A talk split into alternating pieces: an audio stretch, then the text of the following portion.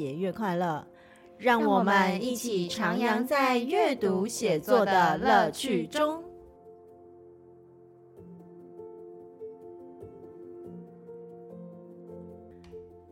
各位听众朋友们，大家好，欢迎回到喜悦树越写越快乐，我是梁红英老师。在上一集中呢，我跟千金老师分享到，现在在国文会考的考题的出题方向，然后以及一个训练的方式。那这一集呢，我们会针对文言文的部分，再给大家更多的一些阅读策略的提供。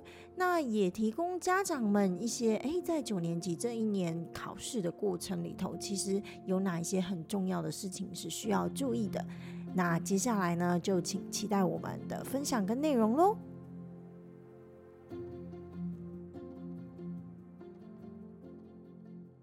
那最后我要啊、帮大家问一下，大家一定也很关心的，这关于文言文的这个部分。嗯嗯，好，呃，刚刚接着虹莹老师刚刚的话，其实呃我在九年级的话，我的训练会更深入，然后我的提问啊，我讲一下。我们老师如果要引导学生思考跟思辨，其实呢，提问是一种好方法。嗯，所以刚刚的诠释能力、摘要能力、推论能力、区别能力，你都可以转型为提问。就像虹莹老师出的那个会考解题那一本书一样，嗯、变成提问的话，让学生精准的讲出句子之后，他就可以证明他自己的理解。嗯，那文言文呢，在九年级，我是我坦白跟大家讲。我九年级的学生能够到七个 A 加加，主要是因为我对文言文的翻译诠释能力以及他们的摘要能力，我训练的比较扎实。嗯，对，我让学生当文言文的主人，而不是、嗯、而不是老师当文言文的翻译机。对，对，所以我常常会问学生的地方，第一个，我们文言文一定要切句子，嗯，就像牛排一样很大块，很难很难。咀咀嚼的下去，所以我们把把那个文言文譬喻成牛排啊，我就说那你们要切，要切它，所以他们就会依照句号去切。嗯，那依照句号去切，他们就对文言文不会那么害怕。他们就说，哎、欸，老师第一句我会，嗯，第二句我会，第三句我会，第四句我会。嗯，那我通常在训练文言文翻译的时候啊，我几乎都会用很多方法，比如说呃两个两个对谈，嗯，或是老师我翻一句，学生接龙翻一句，嗯、或是我给他们上文。呃，有时候会反过来，我先给他们白话文，他们呢写下白话文，嗯，然后我再让他们去找文找文章中的那句相对应白话文的句子，哎，嗯，也觉得很有趣。嗯，所以我在九年级比较创造的是让学生不会害怕文言文，嗯，而且也愿意直球对决文言文，嗯，然后跟文言文和平相处。嗯，因为以前学生跟我讲说，老师，我觉得读英文比读文言文简单呢，真的是这样，啊，真的，现在还是，的确是这样。你自己想一下，他们碰英文的时间都比碰文言文多很多。嗯、那语文这种东西本来就是你越多碰，你就会跟他越熟，你就觉得他越简单嘛。那现在你知道，你不要说跟文言文比啦，应该很多学生也觉得英文比白话文还要简单。简单 对啊，其实本来国语文就非常的困难，所以我真的觉得，呃，就是小小说一下，就我们这里就是，就是我我自己对于就是台湾在推那个双语。是真的还蛮忧心的。那忧心的原因是因为，说真的，大家要体认到国语文本身就是非常难学习的一种语文。嗯，对。那所以我们其实是很有幸能够在它是作为我们的母语。我们今天会觉得它简单，是因为它是作为我们的母语。对。可是它本身的难度是高的。嗯。所以其实我们应该要，尤其在孩子更小的时候，就要挹注更多的力气在这个国语文上面。其实。越英文那种真的好学很多的这一种，嗯，对，他其实到后面一点再来学习，其实都是没有关系的，嗯，都是跟得上的。对，那所以这个双语，双语到最后，大家其实在重视英文的过程里面，这个国语就被牺牲了。可是其实国语，我们说真的，基本上在生活上每一天都用得到。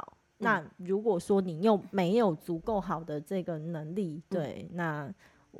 又不是那么好学习，我真的觉得非常的一个可惜啊，就是有点舍本逐末的那种感觉。嗯，承承接着红莹的红莹老师这番话，我再强调一下，因为文言文哈，在古代其实就是精炼的故事，嗯，所以文言文其实我都跟学生讲说，他们两人对话、三人对话都是在讲一件事，嗯，对他们其实文言文其实就是一篇篇哦，很短，但是却很有趣的故事，嗯，所以其实我们常常要学生翻译完之后啊，他们就要学会，哎，原来这就是一个故事，嗯、对，那故事有没有弦外之音？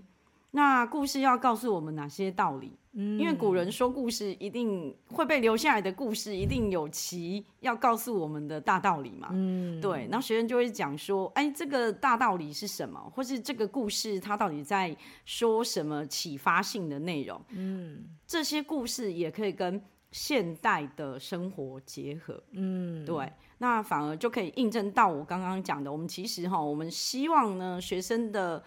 推论能力反而从以前的文言文推论到现在的生活情境，嗯，所以哈，我们现在有一种考题就叫生活情境运用啊，嗯，那个也是推论里面，好，我们文言文给你一个。一个地方，嗯，然后再给你这个地方的解释，嗯，然后学生就会想说，然后呢，我们的题目就问你说，古代这个地方就是现代的什么地方？哎，那个还蛮活用的，啊，啊，其实你只要看得懂，嗯嗯，哦，就可以推论了，嗯嗯，那你只要看得懂古代的精炼的文言文的故事，嗯，你就可以用来。运用在你的写作上，嗯、或是运用在你平常跟人家交谈的言语之中。嗯嗯。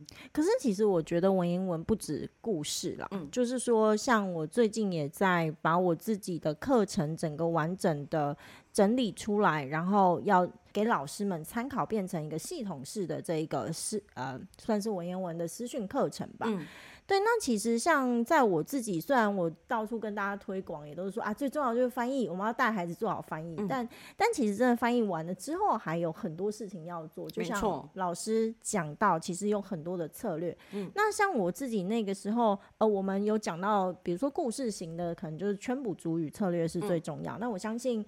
芊芊老师应该还有很多策略，后面可以跟大家补充。嗯，那可是文言文里面还有另外一种，就是让人家觉得相对可能无聊或讨厌的，就是像议论文的那一类型的。嗯、对，那其实像那一类议论文类型的，就是用摘要重点的策略。你其实它跟那个呃白话文里面要去找重点的那样子的策略是差不多的。对，找观点。对，嗯、没错。所以其实今天当你翻译完以后。你今天，或者是你也可以先找到这个重点句完之后，你再去针对这重点句去思考、去做翻译都可以。对，但实际上很多的阅读策略，它。呃，不管是放在白话文，或者是放在文言文，它都是通的嘛？对，没错。对啊，嗯，OK。那包含我也有一些啊，比如说游记，它有一些分析的方式。嗯，那你说这些游记分析方式，我回过头来，它基本上就是我们在写作文的时候有没有？嗯、我要写游记，然后我有哪一些重点要写？它也就是那一个格式啊，它就是那样子的一个结构啊。嗯，对。那包含韵文，它也都有一些阅读的重点。那这不管是在以前或者是在现在，说真的，它就是这篇这些文章，它可能重点它都是会聚焦在某一些地方。那我们要怎么去读它？我们要怎么样去思考它？它其实都是会有一些结构式的方式可以去抓取。对，这就是我们所谓的阅读策略。嗯，比如说刚红莹讲的那个结构比较篇章嘛，篇章结构就是比如说它文章有很多段。嗯，那我们。古人啊，刚刚那个写景游记啊，他通常是会先写，就跟他归纳逻辑就是会有先有景，嗯，才有他的感想，嗯，或是先有事件，嗯，才有他的感想，嗯，所以这时候我们就要叫学生切刀啦，嗯，对，他要告诉我，我他要告诉我说，哎、欸。一样，学生要 practice，、嗯、要练习。哎、请问现在第几段到第几段是写景、啊？对对对对。啊，他就要切下去了。对。他切完之后，他就知道哦，老师，我知道这一大块呢是属于草莓蛋糕型的，哎、嗯，景、欸。嗯。那后面那一大块呢是属于巧克力蛋糕的，嗯、是感情或感觉。嗯、我常常跟学生讲说，不管他是说道理或是说感情，都是作者自己的想法，嗯，跟感触，嗯，对。我就说，你先不要管它是很严厉的道理，或是很温馨的感情都没有关系，你会去切就可以了。嗯，切事切情，那所以这就属于篇章结构。对啊，没错。其实我也都会教孩子怎么样大块切。对对，就是说，哎、欸，你看他从这里到这里他是写什么？对。那像那种切的方式啊，我我们还会有基本的初阶的训练跟进阶的训练。在初阶的时候，我们甚至可以给孩子们一些。可能它有分成三大结构，嗯，或者是它分成七大结构，你把结构先给他，嗯，然后开始请他切，对。那等他知道说哦，原来可以这样切的时候，嗯，你接下来就给他一整篇说好，那你自己切切看，你切完之后再去找出，请问这里到这里都在写什么？对，就再请他自己去把那个结构给。给给写出来，所以其实这个是不管是放在文言文里头，或者是韵文里头，嗯，其实都是可以用这样子的方式，快速的去掌握这篇文章到底要写什么东西嘛，对不对？因为通常我们的写什么东西就是主旨，嗯，好，主旨通常都会放在情或道理那一边，嗯，如果学生会切了，嗯，先先紧后情，他就会知道后面那个情。的部分就是作者主要要抒发的重点跟主旨，嗯，嗯，对，这个就是一种非常有逻辑的训练学生找到。找到重点的一种逻辑的结构策略，嗯，嗯，像我自己的，就我在跟大家就是不尝试的在跟大家分享一下，我自己也有一个韵文分析的策略。我后来在抓的时候，我就发现，哎、欸，其实我们在理解一篇一个一个韵文，好，一首诗一首曲，它里面大概想讲写什么，它不外乎要抓出几个特色。嗯，第一个就是作者这个时候他是处在怎样的情境之中？嗯嗯，那这个时候你你就要看它有哪一些叙事，对，他可能在他的叙事句之中会讲出来。嗯，接下来第二个就是他这个时候是什么样的情绪？嗯，OK，他的情绪可能是在写景的句子里会透露，也有可能是抒怀的句子里会透露。嗯，那接下来最后一个就是他为什么会有这种情绪？嗯，那为什么的话，就是哎，他可能会在他叙事的句子里面透露，也会在抒怀的句子里面透露。嗯，所以其实像这一些哦，我都会教孩子，比如说你怎么去分，然后你怎么样。去看，那他就可以很快速的去掌握哦。所以他这一个，我可能只要透过一些字、一些词，对，然后有意识的去思考，他就可以很快去掌握可能这个韵文他想要表达的是什么。嗯嗯，对。那这一些都是一些就是我们所谓的阅读跟思考的策略。那我自己本身的文言文课程，也就是在教孩子这些，从基本的翻译开始，嗯，那到后面要怎么样去运用不同的策略放在不同的文本上面。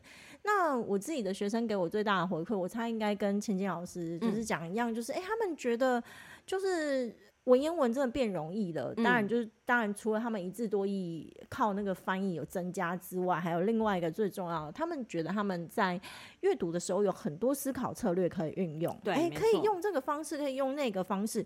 那对他来讲就会变得，哎、欸，他好像有很多的工具可以使用，他知道怎么思考，嗯、那他就不会怕这个。他就他就他就比较不，就算他没有办法全部看懂，嗯，他都知道可以用怎么样的方式去快速的掌握重点或者是文意，对。红英老师讲的真好。其实呢，老师呢就在学校就像一个厨师，嗯，那我们学生呢就像是在餐厅很多顾客，嗯，每个顾客的口感不一样，嗯，然后他喜欢的菜色也不一样，嗯，那如果老师可以端出很多多元的菜色，嗯，多元的菜色就等于我们多元的策略，嗯，适应不同的学生，嗯，让不同的学生去选取的话，嗯，他最后我们其实只要教他炒一盘好菜，他可以从顾客变成我们的厨师的助手，嗯，让他们自己炒一盘好菜，应用这些多元的。策略自己交错，好、自己使用，相信呢学生也可以青出于蓝呐、啊。嗯，对，红英老师的意思，我真的是与与我与我心有戚戚焉。嗯，然后我们其实理路上脉络上，就算我们可能用不同的文本去教，但其实我们的，我觉得我们。应该说教法都大同小异，只是说因为我现在没有在学校里面，就是 在外面玩耍的，所以说我知道大家最在意的就是会考这部分，所以我等于是直接拿会考作为。可是其实像我自己在教文言文的时候，我也不能只拿会考来教学生，那个量太少了，对不对？所以也是有用很多其他的教材去教。那所以其实看起来好像是在教大家解题，但重点其实在教大家怎么思考。对。对，你遇到这个问题的时候，你要怎么思考？你要怎么去抓取重点？嗯，像我自己，不管是白话文课程或者是文言文课程，都是这样子的一个目标哈。嗯，那所以其实像我自己的课程，也都是让孩子在一年之内，就是可以很快速的就去提升，然后。我觉得最好的大概就是那种成绩真的很一般般，对自己很没信心的。对，那种孩子真的有，就是对自己的国文有了自信，觉得哎。欸老师，我觉得我应该可以考的还不错。对，嗯，看他可能平常都在五六十分挣扎的，然后可以对，可以最后跟我讲说，老师，我觉得我国文很有希望。我觉得那感觉真的是蛮好的，就是得天下英才而教之的感觉。对啊，而且像我最近我们的课程啊，也是就是到一个尾声，那我就请孩子写今年的会考题，去评估他们自己的能力。嗯，那其中有一个孩子，他写完之后，他就说，老师。我觉得我们学校的考试跟会考的考试差好多，嗯嗯嗯，然后我们学校考试不知道为什么很难，可是我觉得考会考我好像没有那么糟哎，对对，所以这个部分也是要。特别提醒大家的啦，就是说，你真的每一间学校的考题方向都不太一样，嗯，尤其很多的学校现在还未必会符合大考的一个方向，嗯，所以你去看孩子的那个考试，真的没有办法去预测他到时候大考会考的怎么样喔，对，对啊，那所以这个部分也是今天找千金老师来要特别特别要跟大家说的，就是说。现在的大考其实走向已经跟我们过去习惯的那个落差很多。虽然说这几年，像我自己从机测到现在来，我觉得是蛮一致的啦。嗯。可是很多人，你如果不特别去研究考题的话，我们如果大人们都只是拿自己过去的经验在思考这件事情，嗯，真的是看到考题你会觉得惊吓，好吗？嗯。对，所以啊，因为我这里有很多的家长听众朋友嘛，那我知道家长听众们们。朋友们通常都还是很关心这些东西，所以我还是要真的要特别跟大家讲，就是第一个就是你们不要再拿过去的那个考试的那个想象放在现在的这个想象里头。嗯、对，很多人孩子跟你讲说啊，我真的不知道要怎么准备国文的原因，是因为真的啦，孩子没有在。没有在欺骗你，是因为现在的考题真的没有办法从一般的就是课本里面去去准备了。嗯。对，好像不用准备，但实际上我们平常每一天都可以准备。嗯，对。那呃，最后我想要问一下千金老师，就是说。那因为我们这里有蛮多家长听众朋友的嘛，是哦，对。嗯、那你刚才有讲到，除了一些呃可以给那个老师们运用的这些教法之外，有没有一些建议可以给我们的家长？就是说，如果你的孩子就是现在先说好了，如果要国三了，那他可以怎么样来准备国文？嗯、准备国文，其实。我还是蛮建议家长常常问小孩文字的讯息，看到一个广告，嗯，就可以问他说：“哎、欸，这句话主要说什么？”嗯，或是问他的含义啊，为什么这这句话会被被写在墙壁上？为什么这篇文章要特别写这句话？所以其实家长也要变成一个提问高手，哦、因为呢，提问就像红英老师讲的，提问可以开启学生的思辨能力。嗯、我们的考试考会考，大家觉得无从准备的地方是。我们的教材不会变成会考的题目，嗯，但是我们平常教学生的能力，会迁移到会考之中，嗯嗯，所以你要问你的小孩，应该是说，诶，你的小孩有没有把这些能力教起来？嗯，因为会考其实叫基本学历测验嘛，它其实就是要我们在国中的国中生有这几个能力，嗯，然后能够去面对会考。嗯，所以我们如果我其实常常跟家长说，就是。好好过日子，真的好好过日子，好好过日子？就是如常。你该问小孩的地方就问问题，嗯，然后该跟小孩分享的地方也分享，嗯，如常过日子呢，其实还要加一个有好奇心，嗯，对，家长喜欢问小孩问题，小孩也喜欢问家长问题。其实呢，好像讲起来很难，其实你多问啊，小孩其实会回答，然后再多给他们赞美。哦，我觉得给赞美才是重点吧，赞美是重点。然后 提问的过程中啊，对，多给一些小孩一些关怀，你就连字里行间的对话，其实都可以激发出他们的国文潜能。听起来，大人跟小孩子的那个感情又不错啊，不然很多都是那种家长要多问两句，然后小小孩就觉得你很烦哎，然后就走了，这样不回答，对不对？嗯、对，很多好像都是这样子。可是那个我们家长也要学习啊，我们家长要。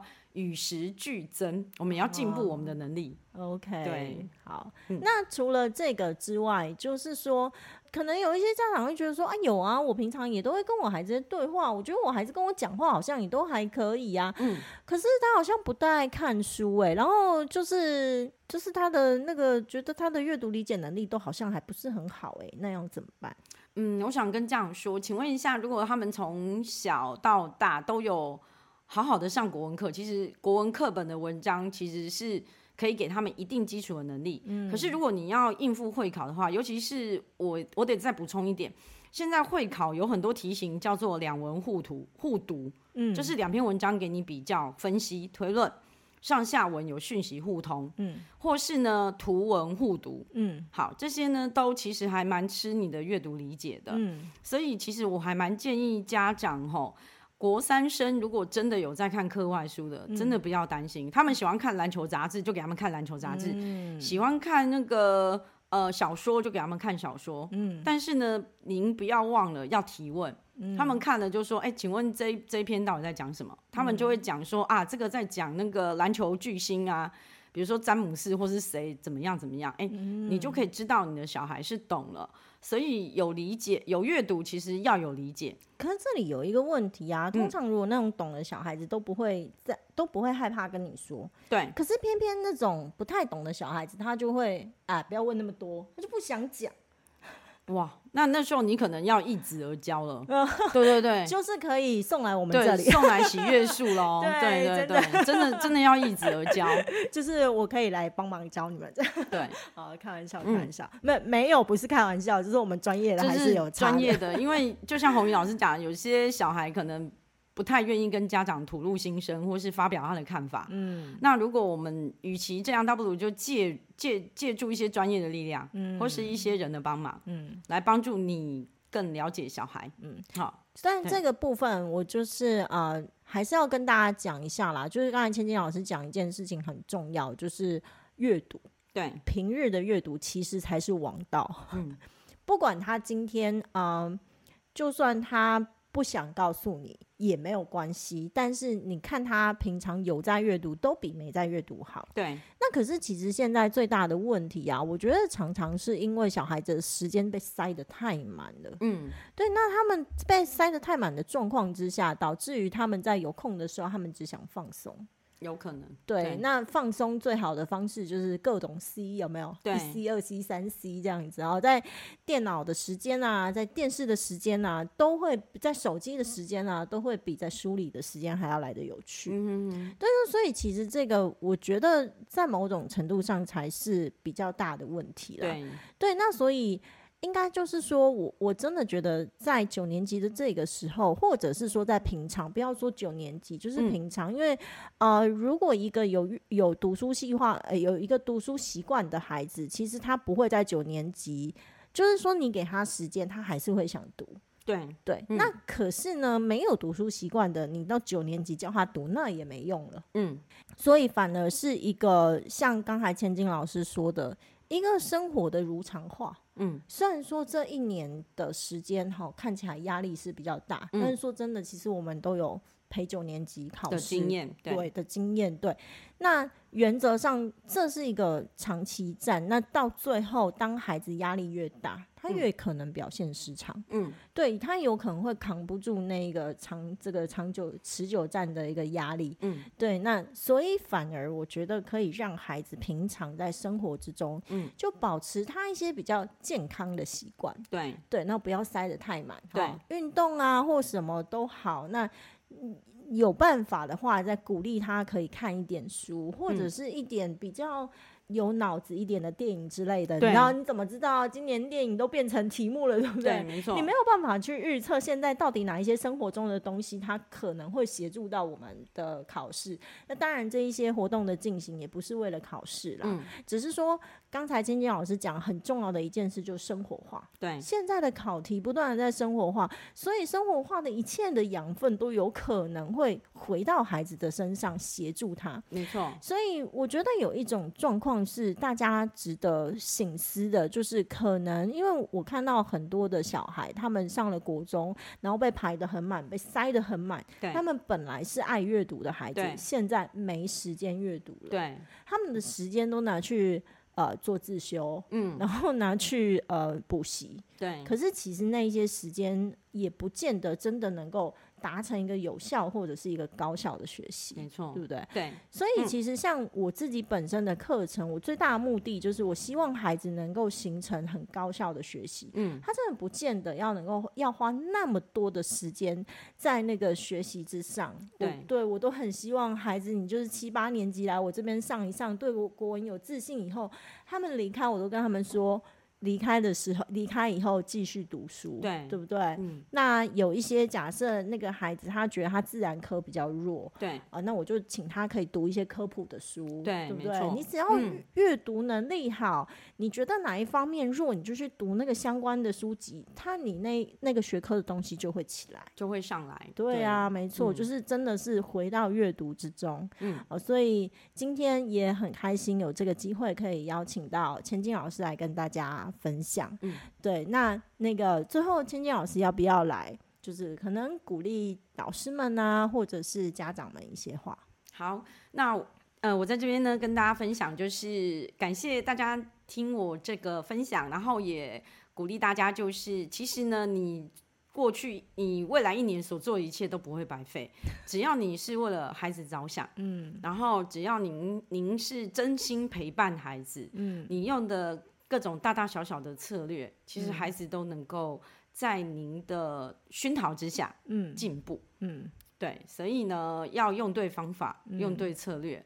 而且真的要好好过日子，嗯，而且其实说真的，呃，努力的应该是孩子，他在过的是他自己的人生，嗯，那你也不用把这一种责任扛在自己的身上，嗯，对，然后整天要跟他就是生气还是怎样，那些情绪的波动，其实对孩子来说反而不好，对，对，就是当我们老师或者是我们家长越稳定的时候，其实孩子的表现才能够越好，对。对，对，如果说、嗯、对我们给他太大的压力，看。太大各种形式的压力，都反而可能会让他表现得更糟。对。